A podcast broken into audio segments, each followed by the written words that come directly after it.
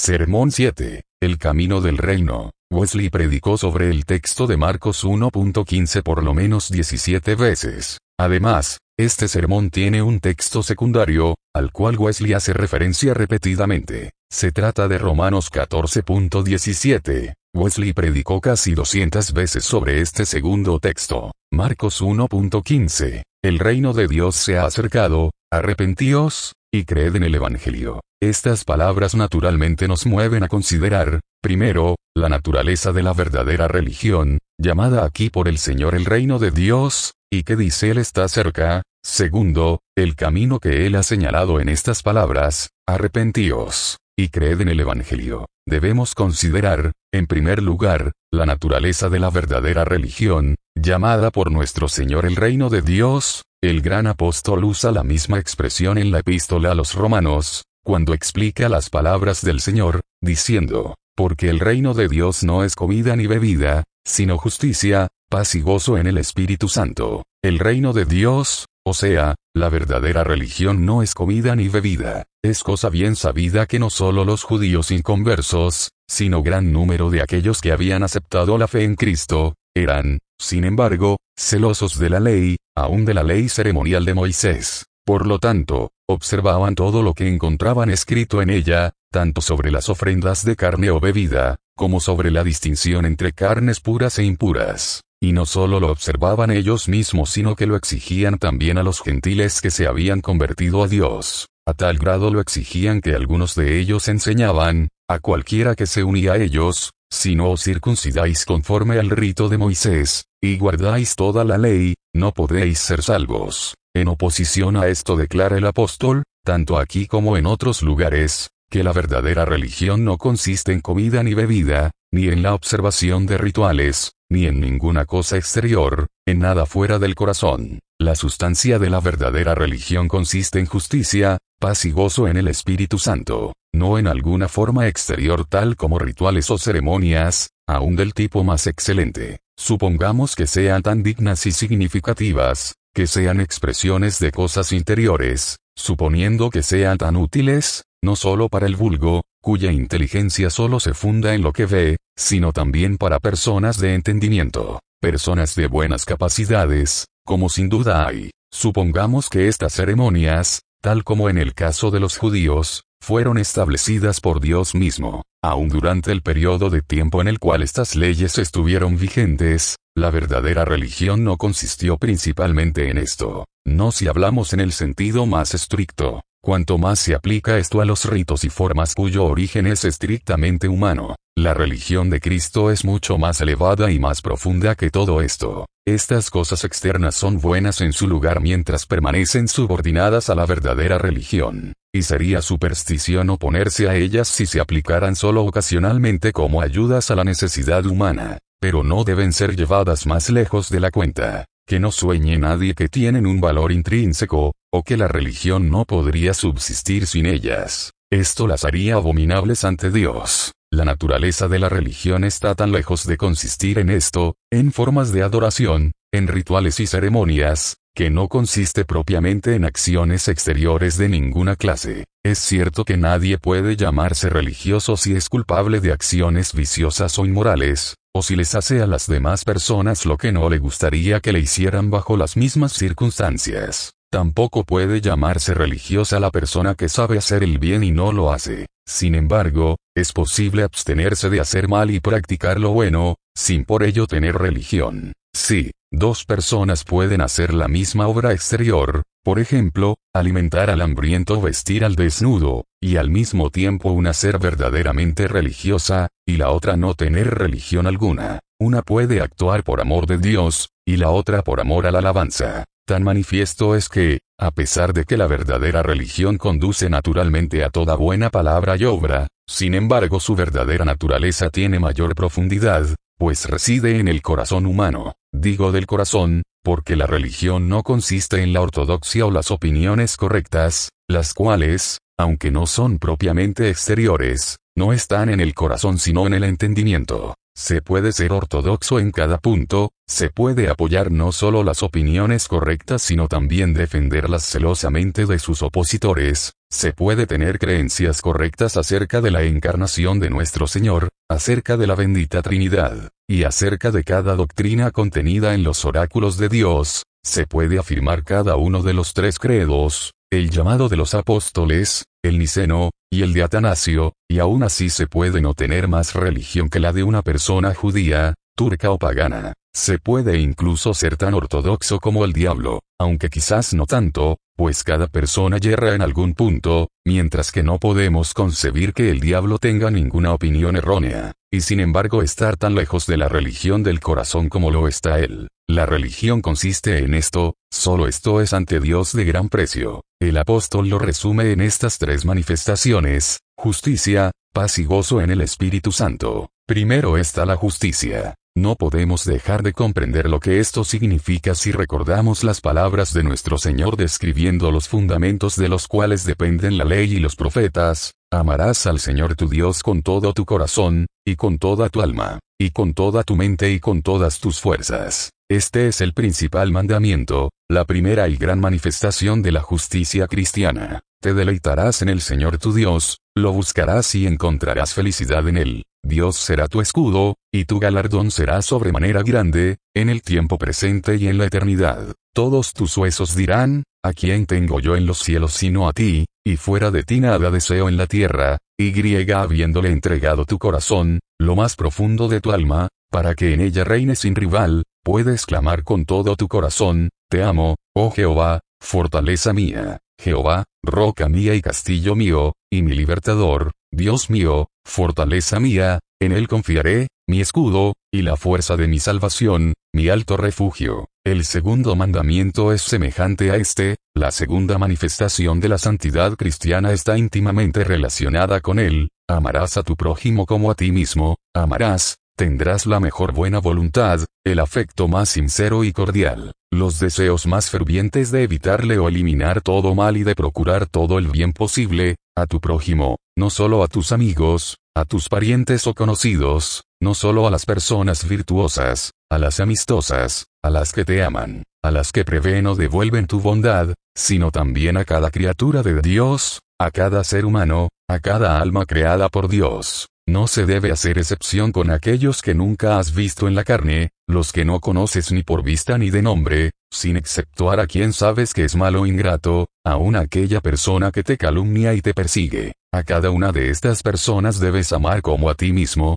con la misma sed por su felicidad de todo tipo, el mismo cuidado incansable por cuidarla y protegerla en contra de todo mal y sufrimiento de cuerpo y alma. ¿No es este amor el cumplimiento de la ley, la suma total de la santidad cristiana? Cumple toda justicia interior, pues implica entrañable misericordia, humildad, sabiendo que el amor no se envanece, benignidad, mansedumbre, paciencia, sabiendo que el amor no se irrita, sino que cree, espera, soporta todas las cosas, cumple toda justicia exterior porque el amor no hace mal al prójimo ni en palabra ni en hecho, el amor no hace voluntariamente daño ni ofensa a nadie, además, es celoso de toda buena obra. Toda persona amante del género humano hace bien a todo el mundo, siempre que tiene la oportunidad, sin parcialidad ni hipocresía, y está llena de misericordia y de buenas obras. La verdadera religión, o el corazón recto delante de Dios y de los seres humanos, significa tanto felicidad como santidad.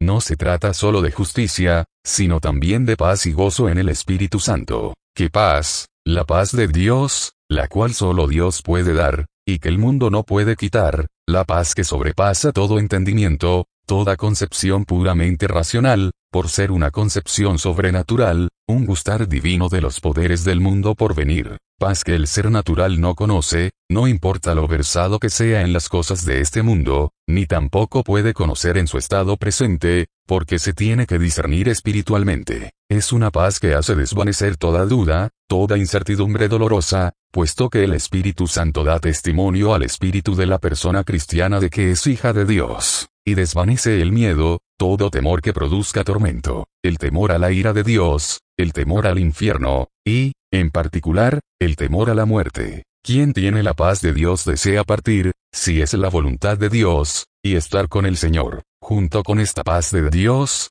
cuando reina en el alma, existe también el gozo en el Espíritu Santo, un gozo que obra en el corazón por el Espíritu Santo, por el siempre bendito Espíritu de Dios. El Espíritu es quien imparte en nosotros ese regocijo suave, humilde, en Dios por medio de Cristo Jesús, por quien hemos recibido ahora la reconciliación con Dios. Esto nos permite ahora confirmar la declaración del salmista real, bienaventurado, o feliz, aquel cuya transgresión ha sido perdonada y cubierto su pecado, el Espíritu es quien inspira al alma cristiana con este gozo firme y sólido que surge del testimonio del Espíritu de que se es hijo de Dios, y eso le da al ser humano el poder alegrarse con gozo inefable, en la esperanza de la gloria de Dios, esperanza tanto de la gloriosa imagen de Dios, la cual es en parte, y será plenamente revelada en él, como de la corona incorruptible de gloria, reservada en los cielos. Esta santidad y felicidad, unidas en una, a veces son llamadas en los escritos sagrados el reino de Dios, como lo hace el Señor en el texto, y a veces, el reino de los cielos.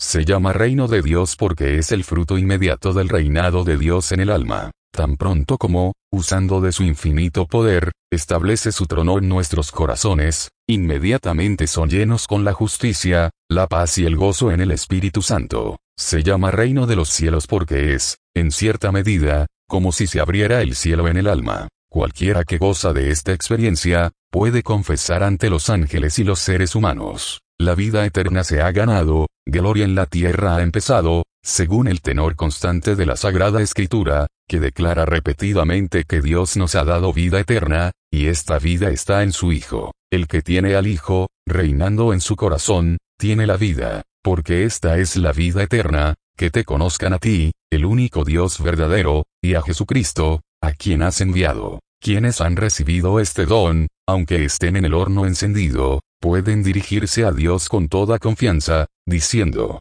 defendidos por tu poder, oh, Hijo de Dios, Jehová, que en forma humana quisiste descender, te adoramos. Incesantes aleluyas a ti sean ofrecidas, alabanzas te ofrecemos aquí, como en tu trono en el cielo, aquí te rendimos. Porque donde está tu presencia, allí está el cielo. Este reino de los cielos o de Dios se ha acercado. El sentido en que estas palabras fueron dichas originalmente significaba que el tiempo había llegado, que Dios se había manifestado en la carne y había venido a reinar en los corazones de su pueblo, y no se ha cumplido ahora el tiempo, porque aquí yo estoy con vosotros todos los días, con quienes predican la remisión de pecados en mi nombre, hasta el fin del mundo. Donde quiera que el Evangelio de Cristo se predica, allí el reino se ha acercado. No está lejos de ninguno de nosotros. Puedes entrar ahora mismo si lo deseas, si has escuchado su voz que te dice, arrepiéntete y cree en el Evangelio. Este es el camino, caminen por él. Ante todo, arrepiéntanse, esto es, conózcanse a sí mismos. Este es el primer arrepentimiento, antes de la fe, la convicción o conocimiento propio. Despiértate, entonces, tú que duermes. Reconoce que eres pecador, acepta qué clase de pecador eres. Reconoce la corrupción de tu naturaleza interior, por la cual te encuentras más allá de la justicia original, por cuanto la carne desea lo que es contrario al espíritu, por causa de la mente carnal que es enemistad contra Dios, porque no se sujetan a la ley de Dios, ni tampoco puede. Comprende que te has corrompido en todo tu poder, en toda facultad de tu alma, que eres completamente corrupto en todas ellas, por estar los fundamentos totalmente torcidos. Los ojos de tu entendimiento están tan obscurecidos que no pueden discernir a Dios ni las cosas de Dios. Las nubes de la ignorancia y del error descansan sobre ti, y te cubren con la sombra de muerte. No sabes nada como debes saberlo,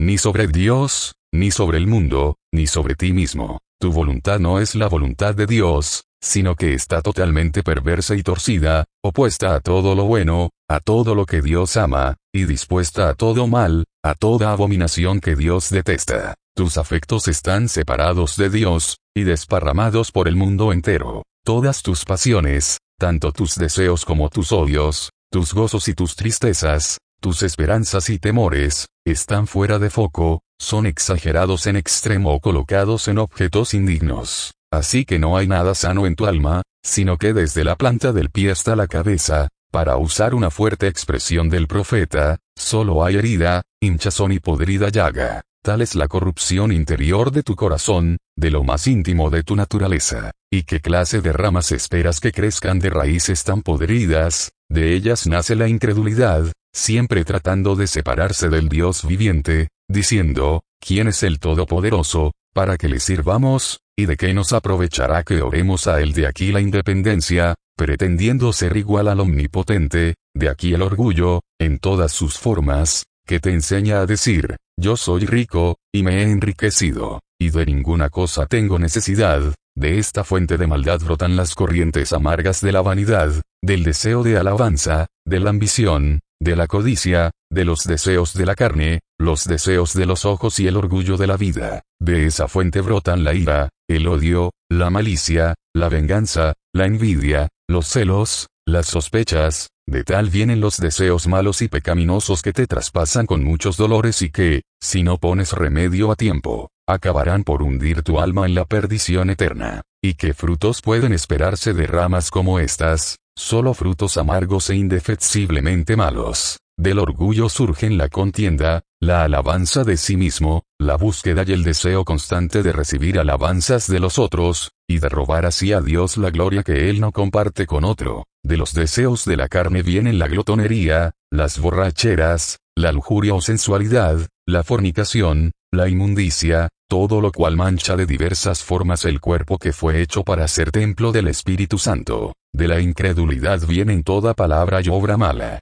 Faltaría tiempo si fueras a reconocer todas las faltas, todas las palabras ociosas que has pronunciado, provocando al Altísimo, entristeciendo al Santo de Israel, todas las obras malas que has hecho, sean totalmente malas en sí mismas, o al menos que no hiciste para la gloria de Dios, porque tus pecados reales son más numerosos de lo que puedas expresar, más que los cabellos de tu cabeza. ¿Quién puede contar la arena del mar, o las gotas de lluvia, o las iniquidades, y no sabes que la paga del pecado es la muerte, muerte no solo temporal sino también eterna, el alma que pecare, esa morirá ha dicho el Señor, morirá la segunda muerte. Esta es la sentencia, sufrirán pena de eterna perdición, excluidos de la presencia del Señor y de la gloria de su poder, no sabes que todo pecador está en peligro del fuego del infierno, o mucho más que está ya condenado y en camino a ser ejecutado, mereces la muerte eterna. Esta es la justa recompensa por tu maldad tanto interior como exterior.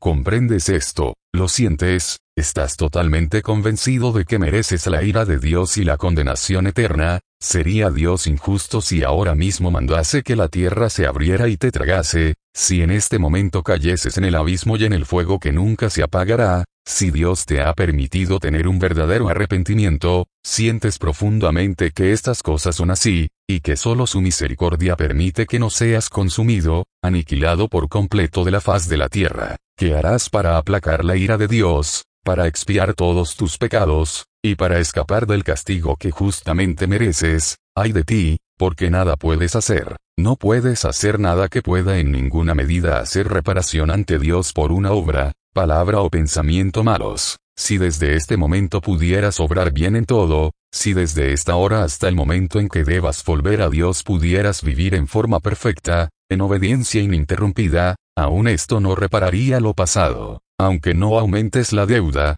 no podrías saldarla tampoco, todavía permanecería tan grande como siempre. Sí, la obediencia presente y futura de toda la humanidad, y de todos los ángeles del cielo, no podría dar satisfacción a la justicia de Dios por un solo pecado. Cuán vana es entonces la idea de ofrecer satisfacción por tus propios pecados mediante alguna obra que pudieras hacer. Cuesta mucho más redimir una sola alma de lo que la humanidad entera podría pagar. De manera que, si no hubiera ninguna otra ayuda para un pecador culpable, sin duda que perecería eternamente. Supongamos que la obediencia perfecta en el futuro pudiera dar satisfacción por los pecados pasados. Esto no te aprovecharía de nada, puesto que no podrías lograr tal obediencia ni siquiera en un punto. Comienza ahora, haz la prueba, sacude de ti ese pecado que ahora te domina. Comprobarás que no puedes. ¿Cómo podrías entonces cambiar tu vida y convertirte de malo en bueno? De hecho, es imposible a menos que tu corazón cambie. Mientras el árbol sea malo, no puede dar buen fruto, pero eres capaz de cambiar tu propio corazón del pecado a la santidad,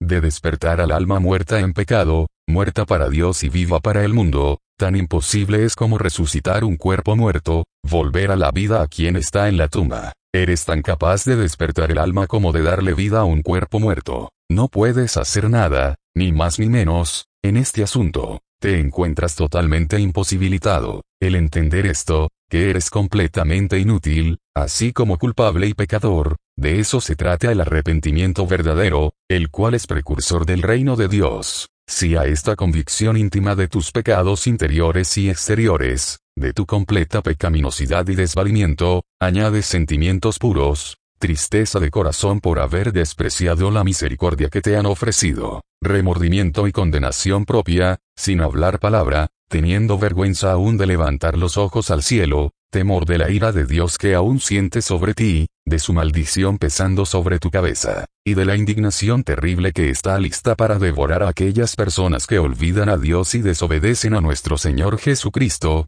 deseo ardiente de escapar de tal indignación, de cesar de hacer mal y aprender a hacer bien. Si todo esto sientes, entonces te digo, en el nombre del Señor, no estás lejos del reino de Dios, un paso más y entrarás. Te has arrepentido. Ahora, cree en el Evangelio. El Evangelio, esto es, las buenas nuevas para los culpables, los inútiles pecadores, en el más amplio sentido de la palabra significa la revelación total de Dios a la humanidad por medio de Jesucristo, y, a veces, el relato de lo que nuestro Señor hizo y sufrió mientras vivió entre los seres humanos. La substancia del Evangelio es, que Cristo Jesús vino al mundo para salvar a los pecadores, o porque de tal manera amó Dios al mundo, que ha dado a su Hijo unigénito, para que todo aquel que Él cree, no se pierda, mas tenga vida eterna. O mas el herido fue por nuestras rebeliones, molido por nuestros pecados, el castigo de nuestra paz fue sobre Él, y por su llaga fuimos nosotros curados.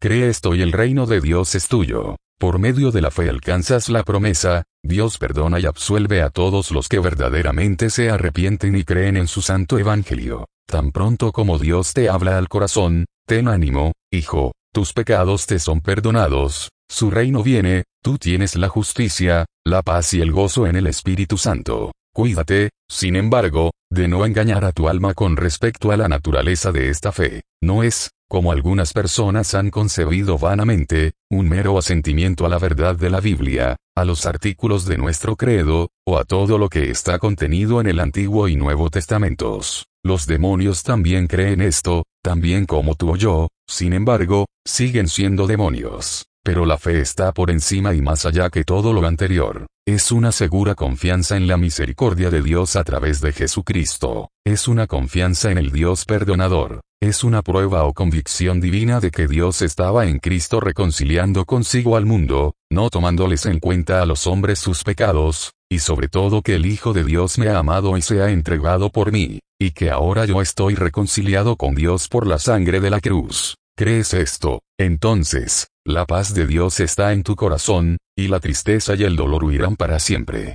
Ya no tienes dudas sobre el amor de Dios, es tan claro como la luz del mediodía. Puedes decir en voz alta, tu amor, oh Señor, cantaré perpetuamente, de generación en generación anunciará mi boca tu fidelidad. Ya no tienes temor al infierno, o a la muerte, o a quien antes tenía el imperio de la muerte, el diablo, ni estás ya temeroso de Dios mismo, solo tienes un temor tierno, de hijo, de ofenderle. ¿Crees esto? Entonces tu alma engrandece al Señor, y tu espíritu se regocija en Dios tu Salvador. Te regocijas porque tienes redención por su sangre, el perdón de pecados. Te regocijas con el espíritu de adopción por medio del cual puedes decir en tu corazón, Abba, Padre. Te regocijas en la plena esperanza de inmortalidad, en proseguir al blanco al premio del supremo llamamiento, en anticipar todas las bendiciones que Dios tiene preparadas para todos los que le aman. ¿Crees esto? Entonces el amor de Dios se ha derramado en tu corazón, y le amas porque Él te amó primero. Y por cuanto amas a Dios, amas también a tu hermano.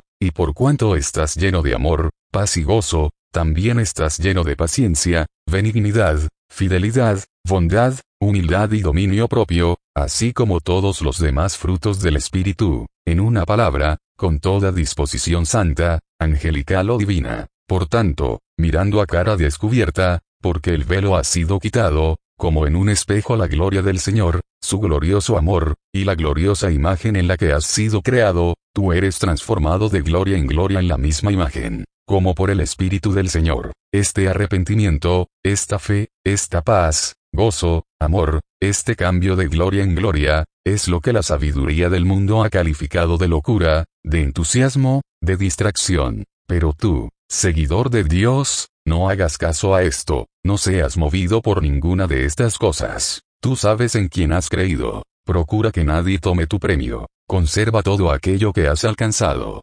Mantente firme, y prosigue el camino, hasta que hayas alcanzado todas las grandes y preciosas promesas. Y tú, que aún no conoces al Salvador, no dejes que otros te hagan sentir avergonzado del Evangelio de Cristo. No te dejes atemorizar por quienes hablan mal de las cosas de las cuales no saben nada. Dios volverá pronto tu tristeza en gozo. No te desesperes, ten un poco de paciencia, y Él te quitará tus temores, y te dará un espíritu recto. Cercano está el que te salva. ¿Quién es que condenará? Cristo es el que murió, más aún, el que también resucitó, el que además está a la diestra de Dios, el que también intercede por nosotros. Refúgiate en los brazos del Cordero de Dios, con todos tus pecados, no importa cuántos sean, porque de esta manera os será otorgada amplia y generosa entrada en el reino eterno de nuestro Señor y Salvador Jesucristo.